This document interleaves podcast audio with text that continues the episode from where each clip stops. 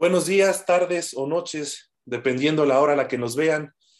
Me complace darles la bienvenida a esta segunda temporada de Corte Plural. Eh, para esta ocasión, para esta temporada, nos acompañará una mesa que ustedes ya conocen. Eh, tenemos a Iñaki Mancilla. Iñaki, bienvenido a esta segunda temporada, a esta mesa nuevamente. Eh, Gabriel, bienvenido también. Mónica, sin duda alguna, bienvenida. Y eh, a Roberto Bonilla. Roberto, bienvenido también. En esta ocasión, como inicio de esta segunda temporada, hemos decidido traer a una serie de invitados que, con quienes estaremos charlando de diferentes temas que sin duda son de interés, sin duda son trascendentes para nuestro país, para nuestra lógica, para nuestro medio jurídico y que sin duda vendrán a aportarnos mucho a la mesa. Hoy no es la excepción y con gusto voy a presentarles a nuestro invitado. Él es Javier Ojeda y como una breve reseña de él, eh, Javier es, licenciado en Derecho por la Universidad de La Salle, cuenta con un LLM por la University College of London, eh, ha desempeñado diferentes cargos dentro del Poder Judicial de la Federación, en tribunales colegiados y en la propia Suprema Corte de Justicia. Eh, ha colaborado también en la, en la ONU en su sede en Suiza y actualmente se eh, desarrolla como eh, oficial de terreno de la misión de verificación de la ONU en Colombia. Javier, un gusto y bienvenido. Gracias, Dani. Qué gusto estar aquí. Eh, bueno, Javier, pues precisamente en el tema del día de hoy hemos acordado que vamos a platicar sobre trata de personas en su vertiente específica sobre explotación sexual o trabajo sexual forzado. Entonces, este, bueno, eh, me gustaría comenzar que si pudieras tú darnos primero eh, una breve explicación sobre lo que debemos entender como trata de persona y en segundo lugar, por qué tenemos que hacer esta, esta especificación particular de eh, explotación sexual. Bueno, creo que el tema que, mencionas, eh, sus orígenes son de explotación humana, porque eh, la comunidad internacional empezó a tomar decisiones para enfrentar el tema de explotación y se enfocó principalmente en el tema de, de esclavitud, que era una explotación, digamos, laboral, y también en el tema de la prostitución. En ese momento, en el 49 fue la primera convención que se ocupó para eliminar, pero el tema de prostitución. Incluso pues, tenemos que aclarar que no existe una eh, definición específica de explotación sexual en, los tratados internacionales y las convenciones. Hay pocos que lo tocan como tal, como lo es el, protocolo opcional, pero de, de la Convención para los Derechos para los Niños, pero uno de los protocolos opcionales. Pero bueno, hablar de explotación con la intersección de menores de edad también es un tema muy peculiar y muy específico. Entonces, pues hablar de explotación sexual nos remonta a hablar de explotación humana. Y creo que para poder definir qué, qué, Estado, más bien qué, qué, va a combatir el Estado, tienes que también entender un poquito las, las teorías feministas en el tema Qué bueno, qué bueno que no hay una mujer aquí porque pues hablar de teorías feministas entre cinco hombres también va a ser un, algo como complicado y sé que ella las maneja muy bien, entonces qué bueno que está aquí. Entonces creo que antes también como preámbulo, antes de hablar de legislación internacional o nacional que conlleva la explotación sexual, demos un pequeño preámbulo a las, a las teorías feministas del tema. Eh, podemos ah, eh, ubicar dos que aunque han ido evolucionando y, siendo matizadas, eh, podemos englobarlas para este espacio como dos, ¿no? La teoría abolicionista, que principalmente sus exponentes refieren que, que no, no, puede haber una elección hacia, la, hacia el trabajo sexual, porque pues eh, actualmente existe un contexto de, de discriminación y violencia contra la mujer, y las personas que eligen por, por un trabajo sexual siempre son las menos beneficiadas, eh, que también tienen, cuando se envuelven en estas industrias sexuales, no solamente hablamos de una asimetría laboral, digamos, sino también en muchas ocasiones hablamos de una asimetría eh, social de, ingreso económico, eh, racial, migratorio sobre todo. Entonces esta, esta postura no concibe el trabajo sexual precisamente porque el contexto no está para poder eh, tener una elección libre en, en el desempeño de un trabajo sexual.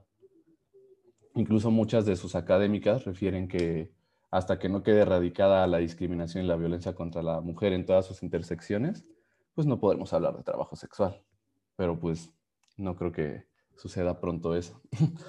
y por el otro lado está la postura liberal, que gira principalmente sobre la definición de agencia y otorga un gran poder a la agencia.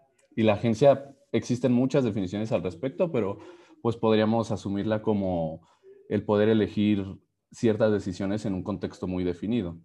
O sea, para el tema de trabajo sexual es, sí, ok, yo estoy en pobreza, pero eh, tengo la capacidad de decidir y entrar a una industria sexual. Entonces, principalmente, eh, la postura liberal intenta combatir el tema de explotación humana, no como explotación sexual, sino como explotación laboral al respecto. Pero pues también tenemos que hablar que en el derecho internacional no existe una definición de explotación laboral. En un principio se empezó a tratar, como les mencioné, como esclavitud y ha ido evolucionando como a formas modernas de esclavitud, principalmente que giran en torno al trabajo forzado. Ya no tiene que ver con que compren personas y, asuman propiedad sobre otra persona, sino eh, hacer que desempeñen ciertas labores sin su consentimiento y conlleve un beneficio para la otra persona, así como en términos generales. Entonces, creo que no nos podemos, o yo considero, y pues obviamente lo dejo a su sometimiento, que no podemos hablar solamente de explotación sexual y trata de personas con ese fin, porque al final hablar de explotación sexual, pues conlleva otra teoría y no la podemos invisibilizar que lo trata como explotación laboral. Y en México, pues sabemos eh, personas y sobre todo académicas mujeres que han luchado bastante porque se reconozca el trabajo sexual como tal y muchas de las legislaciones no reconocen la agencia de las mujeres y es una lucha que ha ido poco a poco aquí en México y en el mundo tomando terreno en el tema de la agencia de las principalmente de las mujeres afectadas en el tema de explotación. Oye, Javier, ¿Sí? si me es una, una preguntota. Entonces, básicamente, por lo que nos comentas, tenemos aquí dos, este, digamos, dos ópticas o dos caras de, o las dos caras de la moneda, ¿no? Por un lado, quien me dice, oye, ¿sabes qué? Entendiendo la, la explotación sexual como una especie del género explotación humana, ¿no?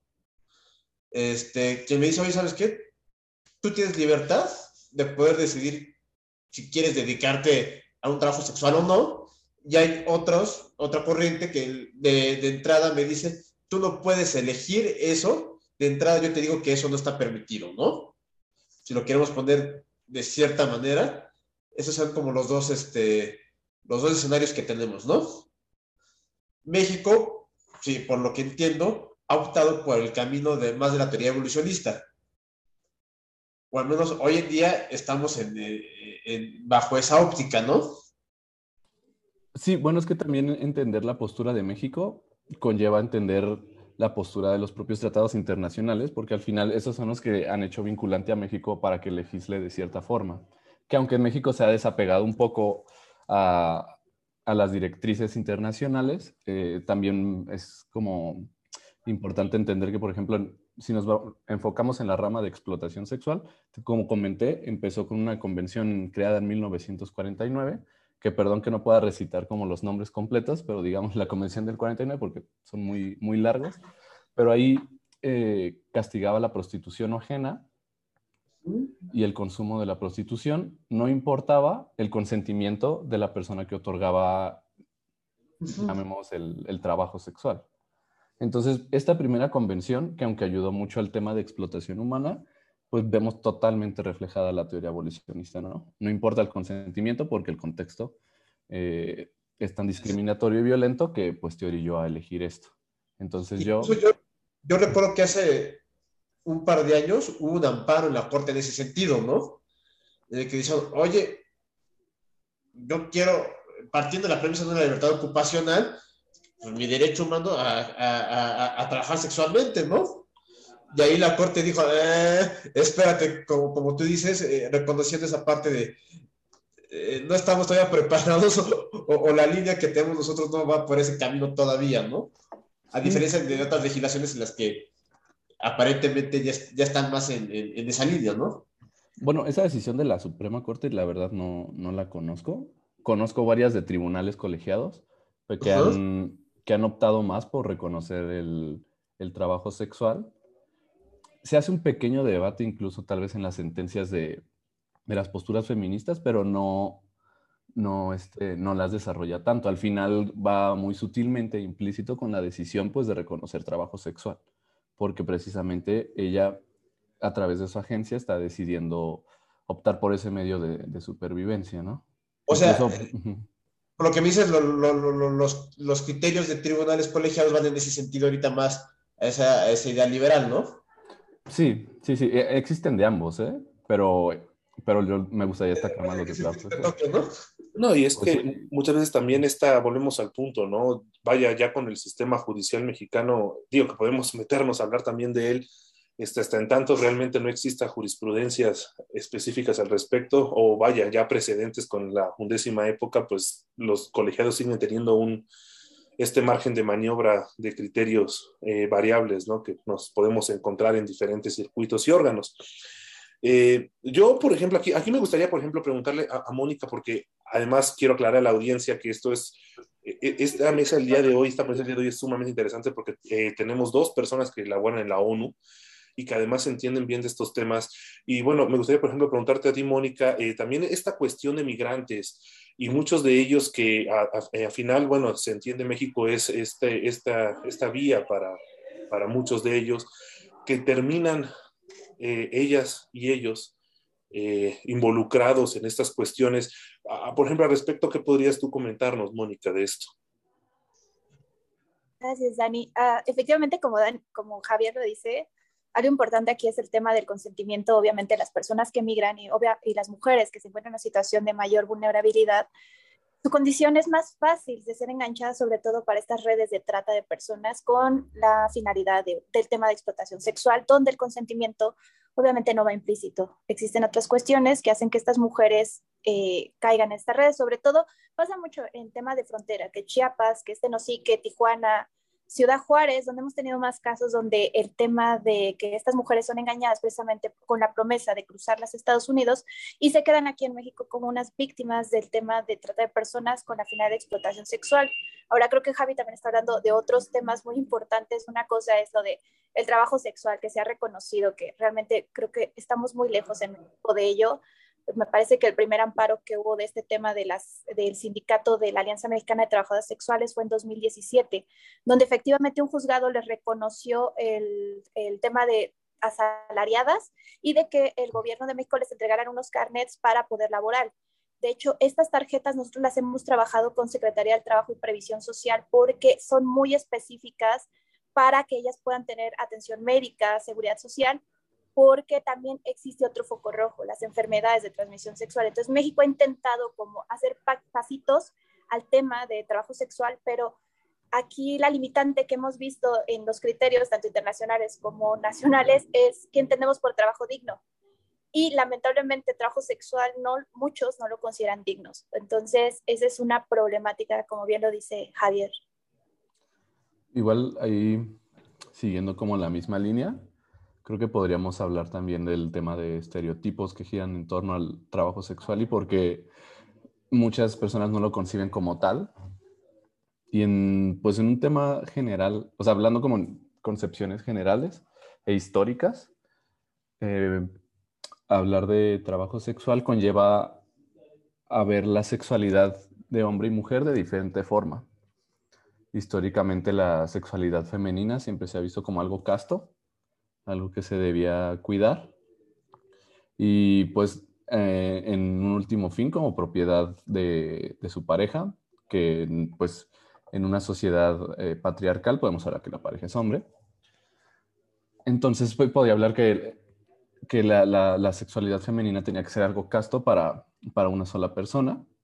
Y por el contrario, la sexualidad masculina siempre se ha visto como una cuestión depredatoria, de depredadores sexuales, que, que al final se aplaude más como, como el, el, desarrollo incluso en contra de lo que ya un, hombre pueda querer de su sexualidad, como que siempre enaltecen que, que sean como depredadores sexuales.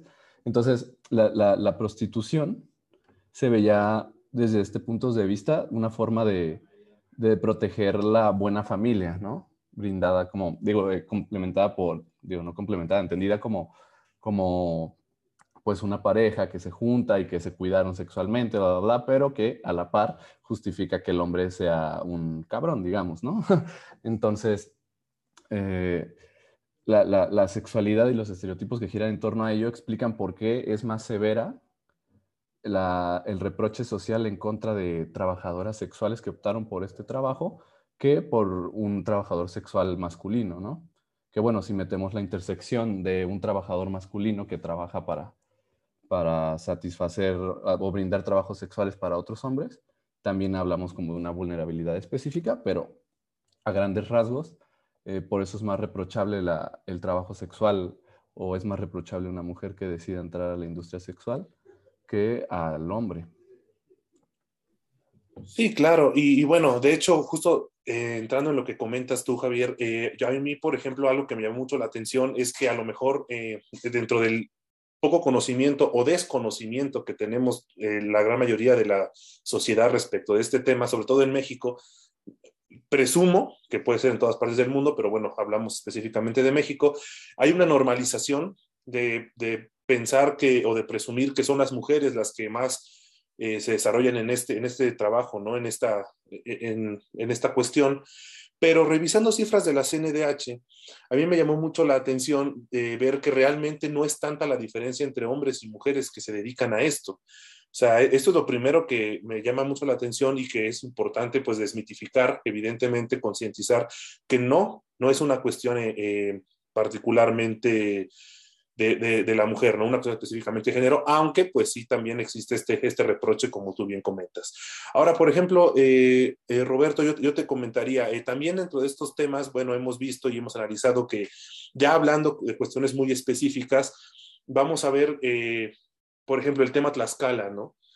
que ahorita también quisiera que comentáramos esto, pero es interesante cuando uno se pone a estudiar y se da cuenta cómo hay una red de entrada y cómo opera esta red para empezar a, pues a, capturar, vamos a llamar de esta manera, o a, seducir a, menores incluso para que lleguen a, caer con ellos, ¿no? O sea, de esto, por ejemplo, ¿tú, ¿tú qué opinión tienes y también con respecto a lo que comenta Javier?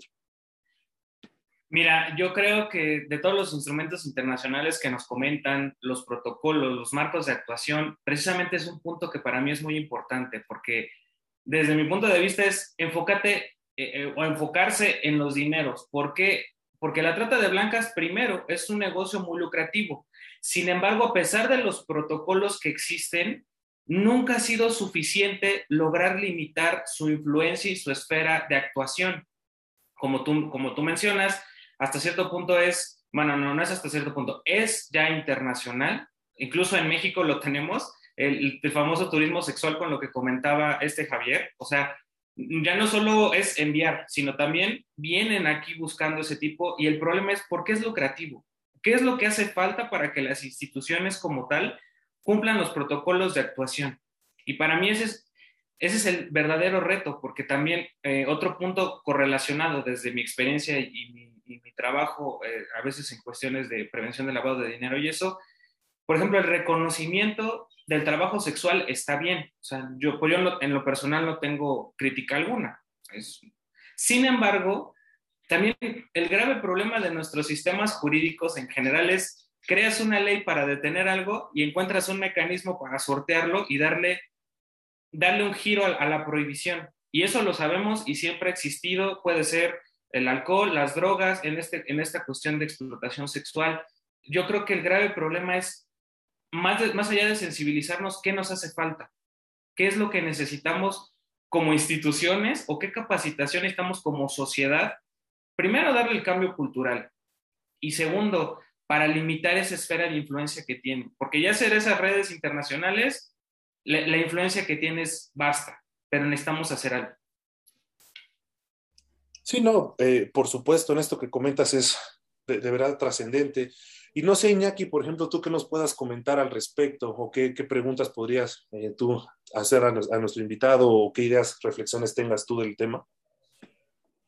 Hola, buenos días. Este, bueno, primero que nada, sí, pues sí es algo preocupante y alarmante la trata de personas con el fin de explotación sexual, cómo ha ido creciendo, sobre todo cómo a través de engaños se engancha a, las personas. Hay un libro de Mau de León que hace una breve reseña de ciertas crónicas de personas que son utilizadas para estos fines y cómo las enganchan. De hecho, ahorita me acordé de una que una trabajadora sexual que trabajaba sobre Tlalpan, digo, sobre Sullivan, de que llega este, una persona con un BMW a Tlaxcala, se queda una semana, eh, la este, corteja y a través de engaños se la trae a la Ciudad de México a vivir, que le iba a prometer una gran vida, que iban a tener una gran relación. Llegan aquí a la Ciudad de México y de repente la pone a trabajar con fines de explotación sexual y fue y va narrando cómo ha sido todo, logró escapar de su de la persona que la estaba este, explotando, pero sí fue todo un recorrido muy fuerte el que tuvo que hacer para poder este, escapar de su, de su agresor. ¿no? Como bien lo comenta Javier y creo que también lo comenta Mónica, creo que estamos llenos de estereotipos en México sobre el trabajo sexual.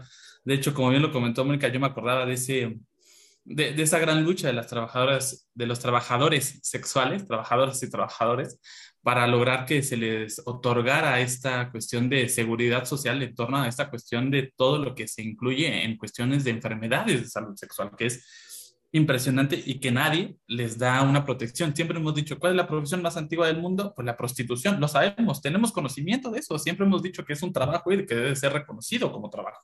Sin embargo, por los estereotipos, estigmas, prejuicios no lo queremos reconocer tampoco y tampoco le queremos dar la protección necesaria que se debe para estas personas que sí cuenten con una este, seguridad social. Creo que, si mal no me equivoco, en tiempos del gobierno de Felipe Calderón, a partir del Seguro Popular, creo que sí, este, todos los trabajadores y trabajadoras sexuales podían entrar ahí para que se les otorgara cierta este, seguridad social. Si mal no recuerdo, creo que este, llegó el cambio con Peña Nieto, se quitó y creo que ya no pudieron seguir este, accediendo a este seguro popular. Pero creo que sí, a, este, en este inicio como que sí se le estaba dando mayor este, protección. Y aparte, bueno, este, el, engaño que se utiliza a estas personas, como bien lo han dicho, pues es a partir de la vulnerabilidad. No es lo mismo tener agencia y decir, ok, yo quiero esta situación y me quiero dedicar a esto, como hace, hace tiempo, regresamos a los estereotipos, creo que el año pasado, bueno, yo la verdad es que no sabía lo que era un OnlyFans hasta hace, a mediados del año pasado, porque se empezaron a ir en contra de todas las personas que trabajaban en un OnlyFans, las, las tachaban de que no tenían estudios, las tachaban de que este, no hacían nada productivo para la sociedad y al contrario, muchas personas decían, oye, sabes que yo, aparte de, de tener esta plataforma, tengo, este, tengo mis estudios en tal, tal, tal universidad y me dedico a tal y tal y trabajo. O sea, pero este, eh, seguimos con estereotipos y estigmatizamos a las personas que se dedican a esta cuestión, ¿no? Entonces sí, sí debemos de estar este, más conscientes sobre esta regulación. Este, digo, Javier y Mónica, yo creo que me podrían contestar una, aquí este, esta pregunta de ustedes a nivel internacional, ¿cómo han visto a los países cómo han este, mm, visto sus capacidades para enfrentar ese problema de trata de personas. Hay un, un documento que nos este, envió Mónica, este, estaba en inglés, no me acuerdo quién, quién lo redactó, pero el, el, impacto a nivel internacional es impresionante. Que personas de África las meten a Europa del Este como las vemos en las películas de acción que turcos con, este, trabajando en Francia, hacen toda esta red de, tráfico, ni se diga las familias que viven en Tlaxcala que se apoderan de, todo esto y envían a las personas a, a, Nueva York, pero también cómo han sido estas acciones que han tomado los países para ir erradicando la trata de personas con fines de explotación sexual, porque por los documentos que se ve, ok, está bonito el Tratado de Palermo, mutatis mutandi, me encantó la frase de hay que cambiar lo que se tenga que cambiar para fortalecer e ir erradicando.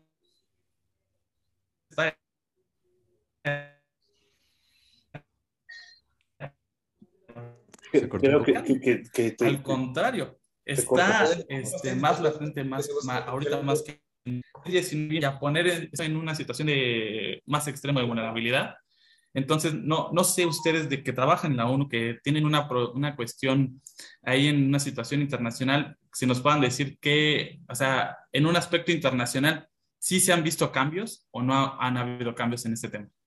Mm, bueno, antes de, y obviamente quiero que la compañera conteste primero, pero antes de entrar como eso, y, y, y, la pregunta que haces es muy buena, la de qué están haciendo los países individualmente para, este, para combatir un problema internacional, pues eh, estaría bien aterrizar en México qué existe al respecto para combatirlo, ¿no? Entonces, solo para plantear el panorama mexicano y podamos aportar a partir de, pues, incluso una metodología comparada, que es la que propones y se me hace bastante buena. Entonces, bueno, como mencioné, estaba la Convención del 49, pero la más reciente y que ya lo acabas de mencionar es el Protocolo de Palermo, que es un protocolo eh, a la Convención para la Erradicación del Crimen Organizado. Eh, perdonen si los nombres no son exactos, pero pues luego no soy muy memorista en, los tratados así, tal cual. Pero bueno, el protocolo de Palermo ya definió trata, no, no, no sanciona como tal la explotación, sino la trata, que la trata en sí es el, las conductas periféricas eh, que realizan generalmente la delincuencia organizada para poder crear el, comercio sexual a través de la explotación.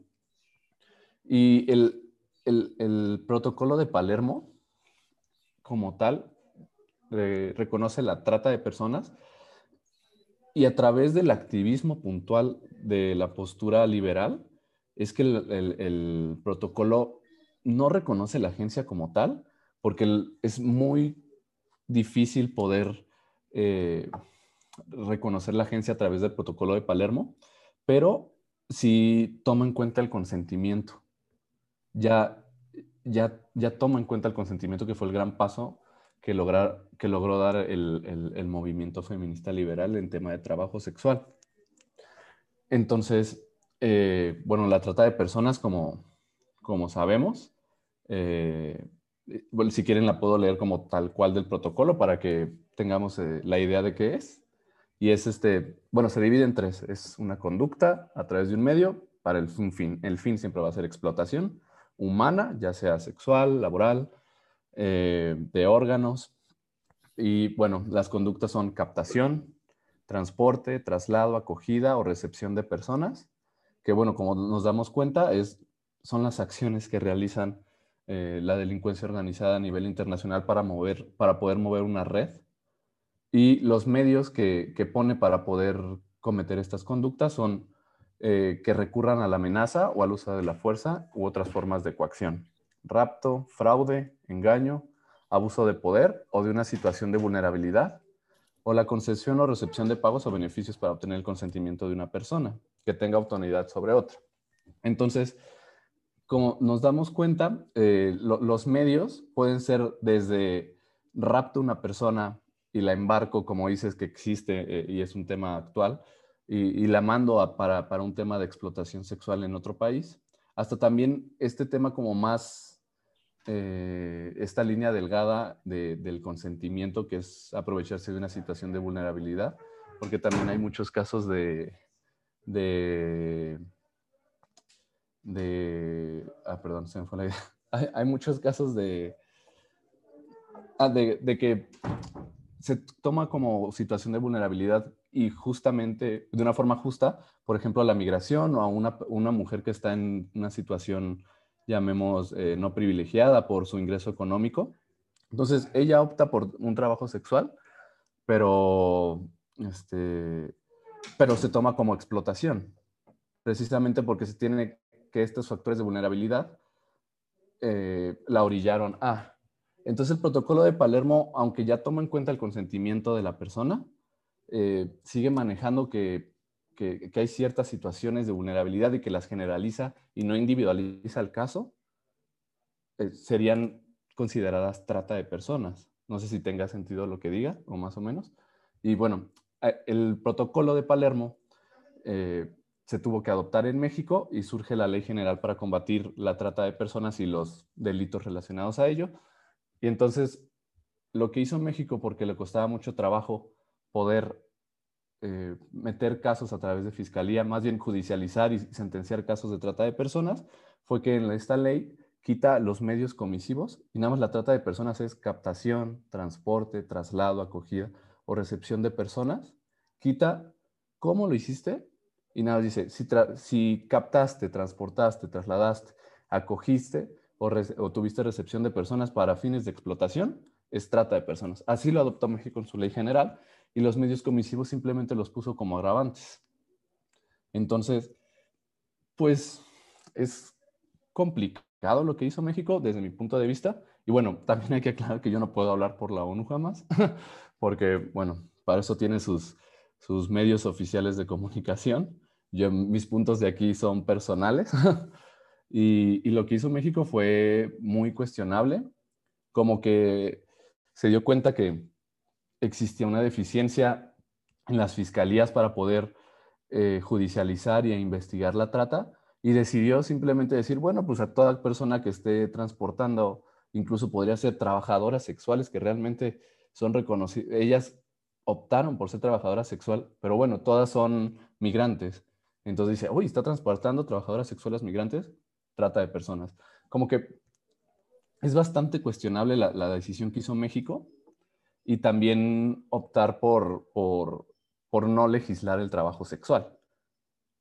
Lo que podríamos decir que todo en automático va a ser eh, explotación sexual porque precisamente no hay una regulación al respecto. Sería diferente que eh, existiera la legislación y pudieran garantizar los trabajos de las, los, derechos sociales de las trabajadoras sexuales y entonces las autoridades ya tengan que distinguir, ok, si existe trata de personas, porque hay fines de explotación, pero esos fines son de explotación laboral. Y esas víctimas lo que quieren es que tengan condiciones dignas de trabajo. Y diferente a que si es explotación sexual, pues necesita una rehabilitación diferente, rehabilitación y reparación. Entonces, eh, bueno, ya para pasarle la palabra a la compañera, eh, solamente quería distinguir eso en México, de que existe el protocolo de Palermo, que es el más reciente, pero maneja el tema de trata, no tanto la explotación, y que en México optaron por, por, legislarlo sin, sin, los medios comisivos, para acreditar el delito como tal, sino lo dejó a un lado como una agravante. Claro, eh, Mónica, obviamente nos interesa saber mucho tu opinión y aparte de, la opinión específica, porque a, lo mejor eh, quiero, eh, voy a sonar un poco banal, pero a veces parece que los Estados Unidos tienen mecanismos muy fuertes para que nadie cruce su frontera y de pronto nos enteramos que esto es tan común que pasen a, trabajadoras y trabajadores eh, sexuales de, México a, Nueva York, por ejemplo. Esto, por ejemplo, ¿tú qué podrías decirnos? Y aparte yo también quisiera hacer otra pregunta, Mónica. Eh, es, por ejemplo, ahorita que Javier mencionaba el tema del consentimiento, que efectivamente yo también creo es una, es muy frágil ese tema, es muy delgado. Eh, es, es, imposible no recordar a, a, Catherine McKinnon con una de sus grandes frases que dice que la regla del consentimiento es tan perversa que una mujer puede haber consentido y estar muerta, ¿no? al final, este, e, es, eh, es una reflexión fuerte que, que, tenemos que hacer, pero obviamente me interesa mucho saber tu opinión en ambas cuestiones, Mónica.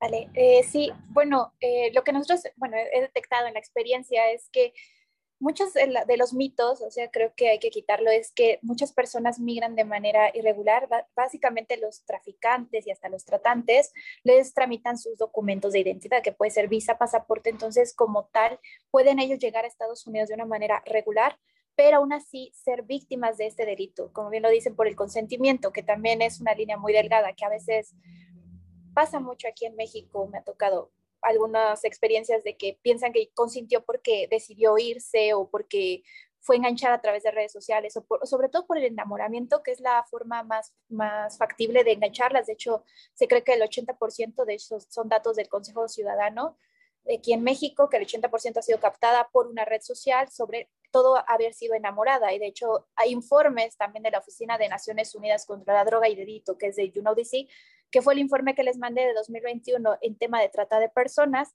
también ahí arroja datos de que también hay que quitar otro mito, no son las grandes organizaciones del crimen, o sea, creo que hay que quitarnos eso, porque el 60% ha sido enganchada por algún conocido, desde, una, desde el novio, la pareja, el esposo, el amigo, el primo, la prima, porque eso creo que hay que quitarlo, porque a veces creemos que la trata de personas se trata de estas organizaciones muy grandes y realmente no lo son. ¿Qué, ¿Qué, se está haciendo? Bien decía Javi, o sea, tenemos, tenemos el protocolo, se crea la ley general que actualmente está en etapa de reformarse precisamente por por tan amplio que quedó el delito, ha sido difícil judicializarlo. Creo que es muy difícil. No, existen datos de la Comisión Nacional de Derechos Humanos en su diagnóstico de trata de personas, donde existen pocas carpetas de investigación en tema de trata de personas. ¿Qué pasa? Que se les ha hecho muy confuso poder acreditar el delito precisamente por estas acciones y los fines, aunque las agravantes sean los medios aquí en México, a veces las consideran. Importante recordar que cuando hablemos del delito contra un menor, que sea un niño, niña o adolescente, no va a ser necesario el tema del consentimiento acreditarlo porque un menor no va a poder hacerlo. Entonces creo que es otro tema también importante hablarlo porque eh, a veces en México se victimiza mucho, lamentablemente, a la víctima. Entonces, eh, ¿qué, ¿qué, pasa aquí? Eh, decía Iñaki, ¿qué estamos haciendo a nivel internacional y a nivel nacional en México? El importante creo que empezamos a capacitar. O sea, capacitarse es muy importante porque difícilmente las personas conocen qué es la trata de personas, cómo se acredita el delito. A veces hasta las personas mismas que se encargan de judicializarlo no lo conocen o lo confunden con otros delitos, que bueno, puede ser privación de la libertad, que puede ser violación, y se van por otros delitos. Entonces, eso también ha sido difícil. Por eso, el primer punto que, que, que se está haciendo, y lo, lo sé, es que se está capacitando. Otra cosa también, avanza mucho el delito y con la tecnología más. O sea, lo hemos visto a distancia cómo nos conectamos. Lo mismo pasa en estas redes de tráfico. Ellos hacen mucho, utilizan este tema de Uber, Didi, porque también es el transporte y el traslado va a implicar este, este delito algo. Entonces, utilizan mucho estas redes de la tecnología para ellos evitar ser atrapados. Actualmente es el tercer delito más remunerable en el mundo está por debajo de las armas y las drogas. Entonces, también algo que hemos detectado es, por ejemplo, la unidad de inteligencia financiera ha apoyado mucho el tema de, del delito de trata porque precisamente se mueve mucho dinero, como bien había, dicho Gabriel.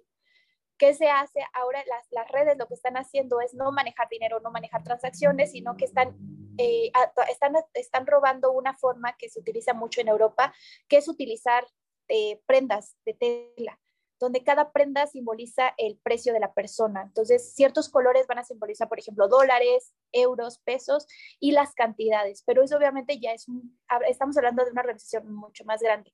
Entonces, así como vamos avanzando nosotros contra el delito, también ellos van avanzando para que no sean tan fácilmente detectados. Entonces, creo que sí todavía falta hacer mucho labor para combatir la trata de personas, o sea, difícilmente creo que se puede erradicar en un futuro muy cercano, porque implica muchos temas, o sea, lo, estamos platicando, implica también personas en situación vulnerable, estamos hablando de mujeres, estamos hablando de migración, la migración actualmente ha aumentado, ustedes lo han visto en la televisión, cuántas caravanas están entrando, cuántas personas están retornando de Estados Unidos bajo el título 42 y otros temas, o sea, está, estamos poniendo a esas personas en una situación vulnerable porque ni siquiera están en el país de origen, entonces es muy fácil que sean captadas. Otros temas también importantes, la comunidad LGTBIQ, que también hemos detectado que existen redes especializadas para esta comunidad. Igual, te digo, va avanzando, entonces creo que falta mucho por hacer y también otro problema que también lo ha detectado las autoridades es eh, la necesidad de reformar la ley general a través de la Comisión Intersecretarial aquí en México en materia de trata de personas. Entonces, eh, esa sería mi opinión en cuanto al tema que decía pues Dani, de cómo llegan a Estados Unidos otros países, es muy fácil mover a una persona en días. O sea, lo hemos visto, nosotros parece de película, pero es muy fácil. Una persona está hoy en Ciudad de México, mañana puede que esté en Tlaxcala, al día siguiente puede que esté en Chiapas, que vaya a Guatemala y termine ahí. México es, es exactamente un país de origen, tránsito y destino del delito, porque es muy fácil la movilidad en este país. Ya el cruce a Estados Unidos, lo repito, a veces no se necesita como tal toda la documentación y así imaginamos que el avión no necesariamente existe mucho la movilidad a través de mar, o sea, está muy invisibilizado, pero existe. El mayor movimiento de veces se da por mar, no solo por aérea, y también por pie. O sea, la frontera es muy fácil cruzar a pie. Entonces, también este, creo que hay muchas cosas por hacer durante de este tema. Sí, justamente, mira, y qué interesante lo que ilustras, porque quiero traer a la mesa un tema que la primera temporada discutimos mucho con diferentes temas cuando hablamos de marihuana, cuando hablamos eh, de, diferentes factores, incluso de cuestiones fiscales, de, cuando hablamos de, del tema también de, de la prisión preventiva oficiosa. Eh, a ver, por ejemplo, Gabriel, ya, ya Mónica nos puso un panorama sumamente interesante respecto de e, efectivamente qué han hecho estos países. Pero tú crees que, por ejemplo, también Javier nos comenta de ya la ley específica de, trata de personas, ¿no? Para combatir la trata de personas en México.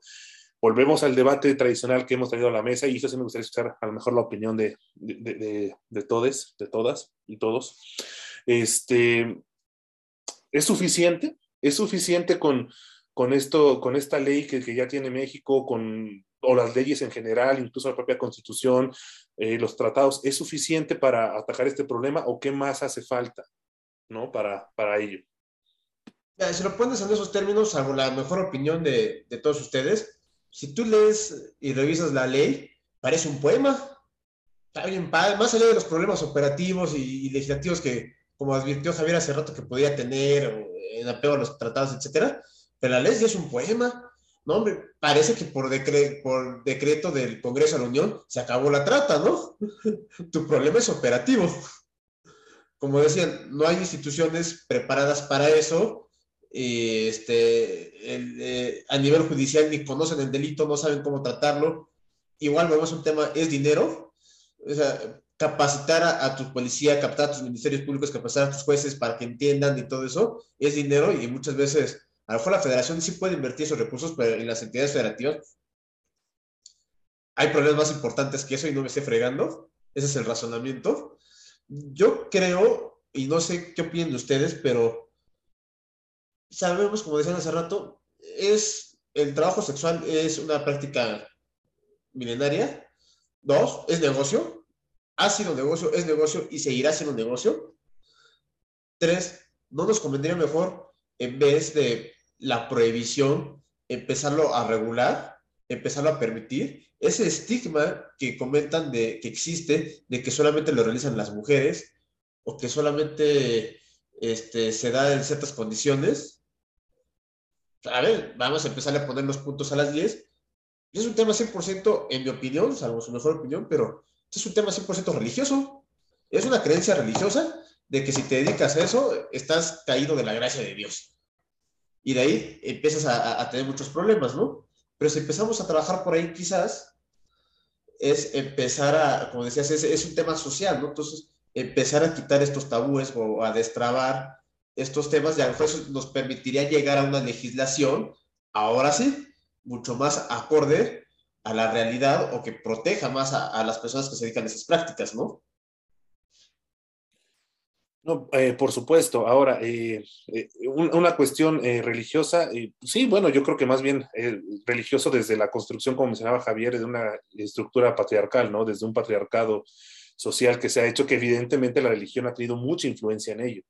Eso no, no, no hay duda. Roberto, por ejemplo, ¿qué nos puedes decir tú al respecto? Voy a, bueno, mira, viendo un poco liberal, la la estigma social que se conlleva sobre el trabajo sexual se tiene que deconstruir más allá del término religioso, yo diría que cultural. ¿Por qué? Porque si bien es cierto, en ciertos sectores de, México sí es posible que podamos tener este tipo de debates, yo creo que el mayor enfoque de, libertad, de elección, de consentimiento, incluso de saber qué es lo, que se quiere elegir, se tiene que tratar más en las comunidades apartadas. Ahorita que estaban comentando todo eh, lo que conlleva la trata, eh, eh, que es un negocio multimillonario, los candados legales que hay, tenemos un caso y lo hemos escuchado, por ejemplo, el de Guerrero, que venden niñas. Siempre se ha criticado y se amparan en usos y costumbres.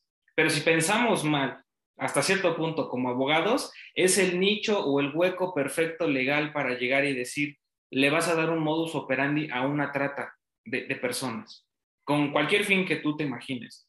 Yo creo que si no tenemos ese cambio cultural, más allá de los candados legales que, que queramos poner, seguiremos cayendo en el mismo error.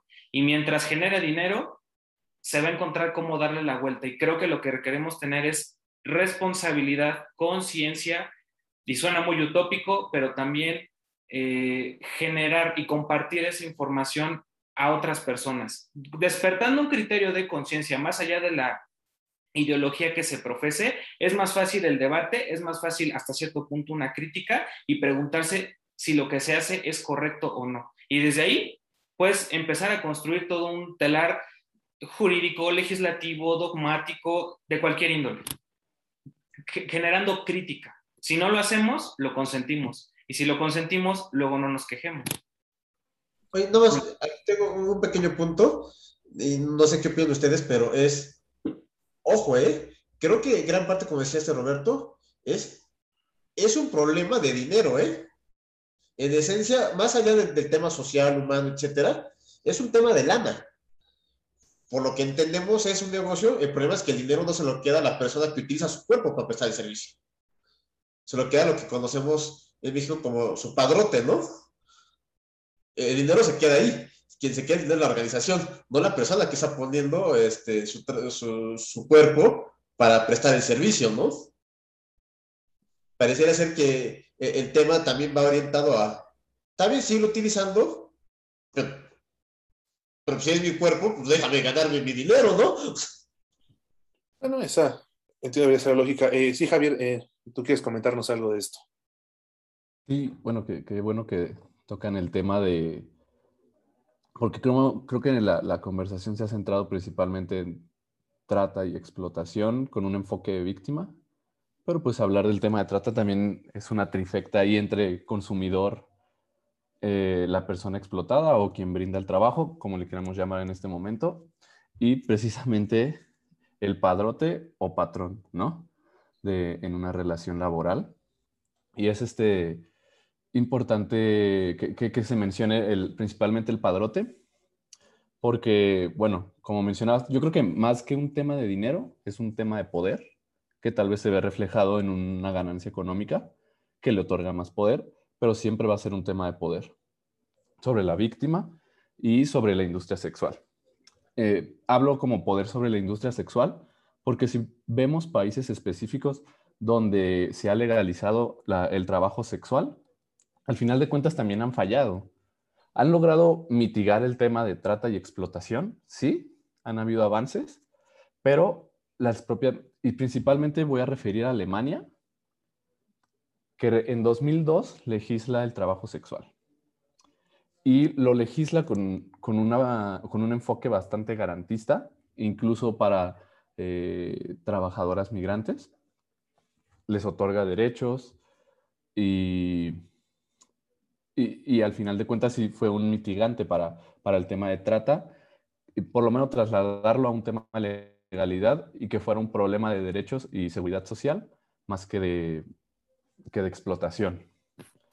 Pero el, el problema es que eh, Alemania a través de diversa presión internacional que sufrió por el tema, porque también es de resaltar que Alemania es el país con más turismo sexual, incluso que Holanda, que Holanda es el considerado el, gran punto europeo de, turismo sexual, no, es Alemania.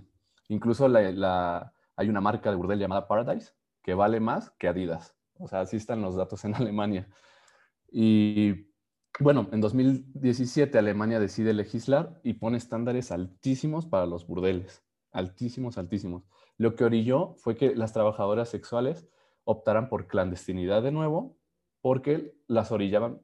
En Alemania hay dos regímenes, ¿no? Puedes optar por ser trabajadora sexual con un patrón, que, en un tema legal no me gusta llamarlo padrote, sino patrón, o tú ser tu autoempleada, ¿no? O sea, tú pagar tu seguridad social, para, eh, pues tú no quieres tener patrón, ¿no?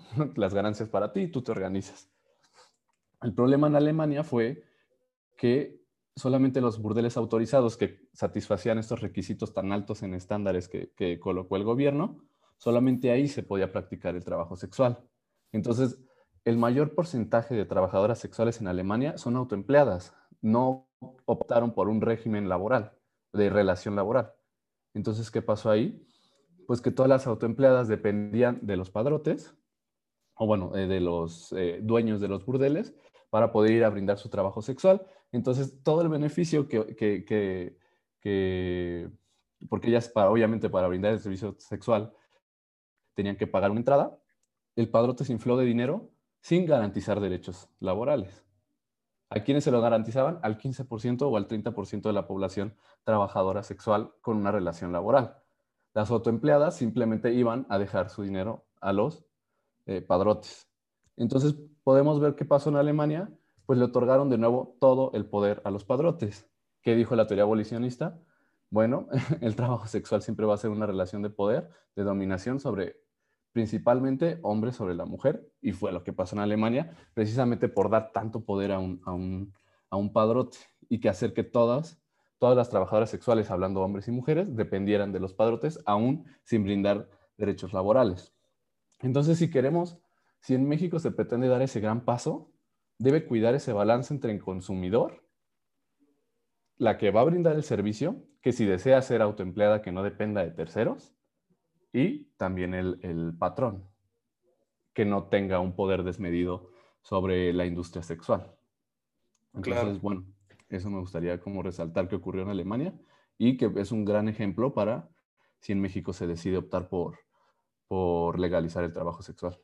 Por esa cuestión de legalización, ¿no? Que y desgraciadamente también, y yo sí creo que eh, pues es una cuestión cultural, porque vaya, en Alemania funciona también por una cuestión cultural, creo yo, pero este, México, no sé, híjole, qué, complejo a lo mejor es cada, cada contexto, ¿no? Texto sin contexto es pretexto, decía esta gran, gran frase. Eh, algo que yo quiero retomar un poco de lo que decía Roberto hace un momento y, sí me gustaría, por ejemplo, Iñaki, este, saber tu opinión y también de quien quiera sumarse. Él menciona algo muy importante, ¿no? Una, una laguna, una brecha que es a lo mejor pueden llegar a ser los usos y costumbres. ¿Qué tanto los usos y costumbres pueden realmente influir en, en estas modalidades de explotación o de trata de personas? ¿Tú qué, qué consideras, Iñaki, por ejemplo? justamente me quedé pensando en ese, mm, en, ese tema de usos y costumbres. ¿Qué, ¿Qué, tanto mm, estamos dando pauta a estas cuestiones que siguen siendo culturales en muchos municipios de, de nuestro país? No, no sé qué pensar si sea una laguna o este, una cuestión cultural dentro de las comunidades de, estos municipios. Pasa mucho sí, en Chiapas, en Oaxaca, este, Guerrero. No, no sé qué tanto considerarlo como una laguna legal. De por sí, la ley, yo considero, igual que Javier, coincido con Javier y con Mónica, de que le pusieron todas las conductas, sin embargo, por ponerle muchas conductas sin mayores hipótesis normativas, que va a tener como consecuencia en el ámbito penal que no se va a poder judicializar.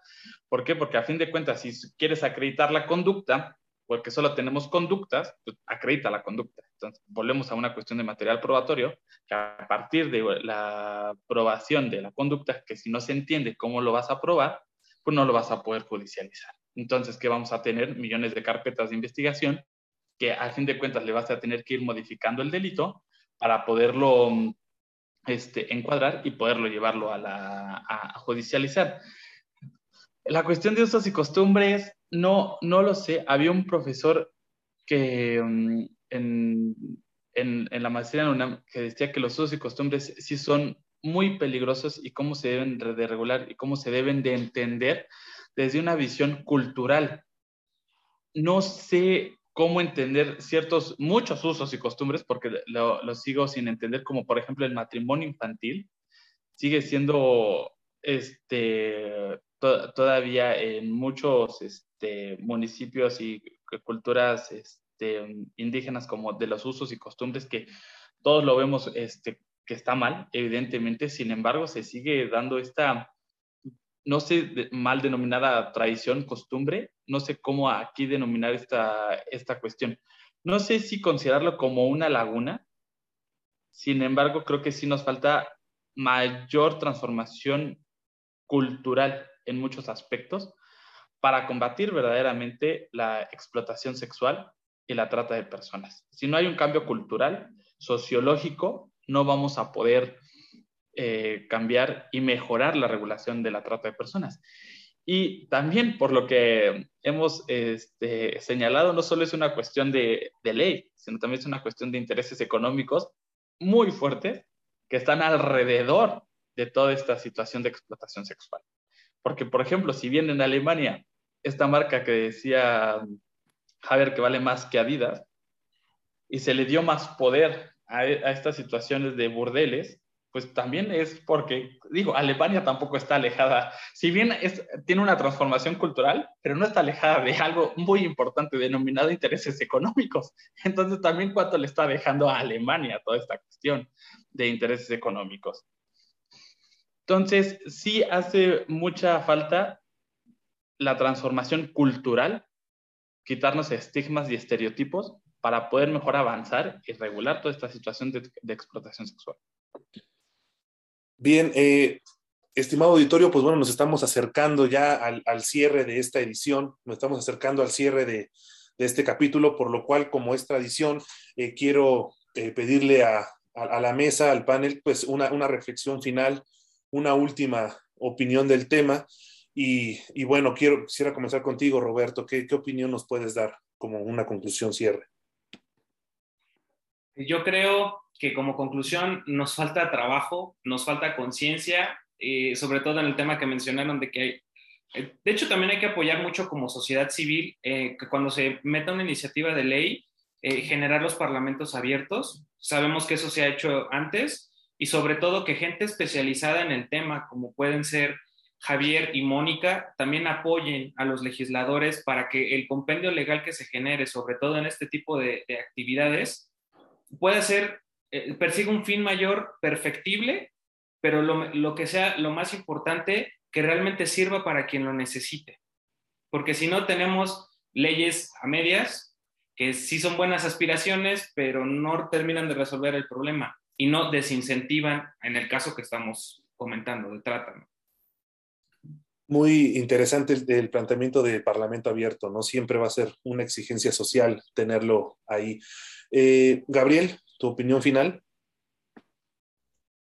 Yo creo y, me quedo con dos temas importantes a mi consideración. Uno es esta experiencia que nos compartió Javier y Mónica de lo que ha pasado en otros países que han dado un paso adelante en el tema de, de la no criminalización del trabajo sexual y nos muestran el panorama de que eh, podrá sonar una idea muy buena, pero tiene su, su, su, este, sus puntos. Yo insisto, por lo que nos comentaba Javier, es un tema de cuando el gobierno metió sus narices para regularlo, a la idea muy buena le dieron en la torre por todo eh, este andamiaje que se construyó y, y, eso me lleva a lo que siempre he sostenido, ¿no?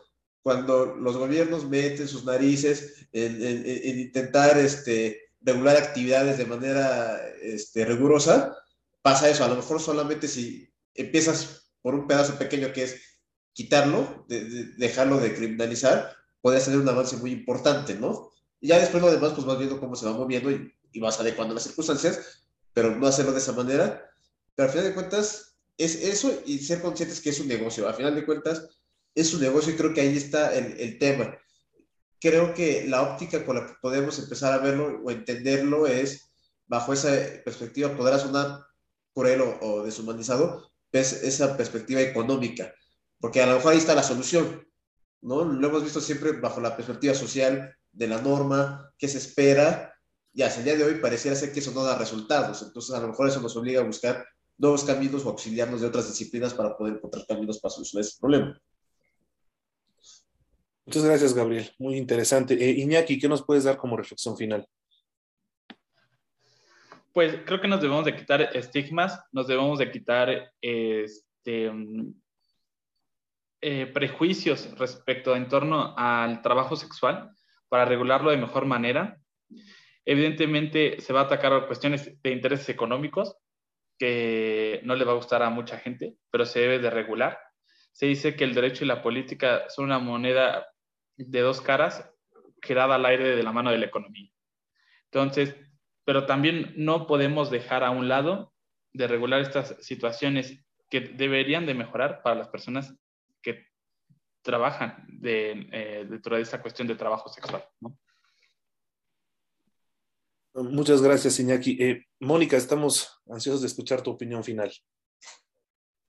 Gracias.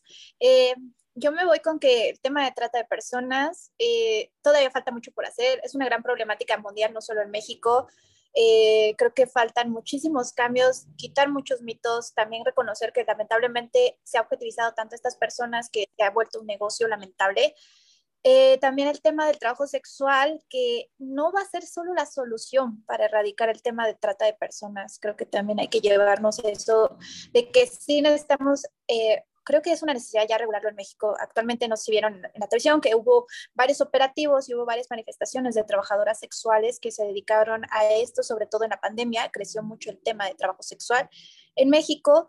Y es una necesidad también por ellas, porque también es un foco para ellas de su salud. O sea, creo que también ahí hay que buscar también la, la forma de regularlo, de que estas mujeres puedan acceder a los servicios médicos, porque también no solo se ponen en riesgo ellas, ponen en riesgo a otras personas y sobre esto que no va a ser la solución para erradicar la trata de personas. La trata de personas es un delito que hay que seguir trabajando, hay que seguir capacitando a las personas, hay que conocerlo, hay que visibilizarlo mucho porque se confunde demasiado este delito y creo que existe la necesidad ya de, de saber lo que es, ¿no? Y dejar de ver a México como algunos lugares de zonas tolerables por el turismo sexual y por otros temas. Digo, en México no se hubiera convertido el primer lugar en pornografía infantil, que mucho tuvo que ver con el tema de trata sexual. Y eso es lamentable que durante la pandemia México generó lo peor, que fue pornografía infantil y que fue el tema de trabajadores sexuales y violencia contra la mujer, que todo esto hace que eh, se facilite mucho el tema y el delito de trata de personas. Entonces, yo me voy con eso. Mira, muy interesante lo que comentas, Mónica. De verdad, es información que yo, por lo menos en lo particular, ignoraba. Eh, te agradezco esa puntual opinión. Eh, nada más eh, comentar y, que la audiencia lo sepa, según datos de la propia CNDH, los temas de trata, de, trata sexual, después de cuestiones de narcotráfico en este país, es el segundo tema ilícito, vamos a llamarlo de esta manera, que más dinero deja. Entonces no podemos eh, seguir invisibilizando y normalizando estas cuestiones, al contrario, tenemos que o debemos tenerlas muy presentes. E, es, sumamente importante esta cuestión. Eh, Javier, por supuesto, eh, danos tu opinión final, tu reflexión final, con qué nos tenemos que, qué nos podemos llevar de todo lo comentado el día de hoy. Pues, bueno, en principio, gran duda la que ponen de usos y costumbres. ¿Cómo, cómo se puede solucionar este tema con este enfoque diferencial que se tiene que hacer étnico. A mí me dejó pensando mucho, no, nunca me lo había cuestionado, eh, sin duda para hacer un análisis mucho más profundo, pero bueno, enfocados ya en el tema y complementando a todo lo que han dicho, creo que hablamos que México no está preparado para, para regular el trabajo sexual y la pregunta es, ¿cuándo ha estado para hacer un cambio México, no? Cuando un cambio que empezó, por ejemplo, en el tema de aborto solo en Ciudad de México, no fue polémico y poco a poco ha ido creciendo. Creo que los cambios se hacen y entre más protección, eh, el trabajo sexual al final tampoco será la respuesta para la erradicación de la trata de personas y la explotación humana, pero sin duda será un gran paso para incluso distinguir la explotación eh, laboral y, o la explotación sexual y brindar derechos a personas que actualmente son orilladas a, trabajar en la clandestinidad, las que están trabajando, y las explotadas, bueno, pues ellas son las que sufren las peores consecuencias. Y bueno, poner muchos focos también que si México decide regularizar el, trabajo sexual, pues no otorgue eh, poderes desbalanceados hacia, hacia sectores donde nada más van a recibir beneficios económicos a costa de de nuevo explotación humana, ¿no? Bueno, pues eh, primero que nada, eh, agradecerte, Javier, por tu participación el día de hoy. Para, en nombre de todo el proyecto de Corte Plural, pues estamos sumamente encantados de haberte tenido el día de hoy. Eh, tu aportación, sin duda, sumamente enriquecedora, sumamente productiva para el debate. y obviamente, pues a, toda la mesa, a, Gabriel, a Roberto, a Iñaki, por supuesto Mónica, que siempre estamos aquí al pie del cañón para toda nuestra audiencia. Y finalmente, pero no menos importante, a la audiencia que nos está siguiendo, que nos e invitarlos, como lo hacemos constantemente, a que nos escriban en redes sociales, a que nos sigan en, el canal de, YouTube. Queremos escucharlos, queremos leerlos y plantearlos. Y obviamente, eh, bueno, eh, decirle a Javier que la invitación queda abierta para una nueva eh, sesión que podamos organizar para diferentes temas que sin duda podrán enriquecer a la mesa. sin otro particular, les agradezco una vez más los invito a seguirnos y a ver el siguiente capítulo la próxima semana. Muchas gracias. Buen, buen día, tarde y noche a todas y todos.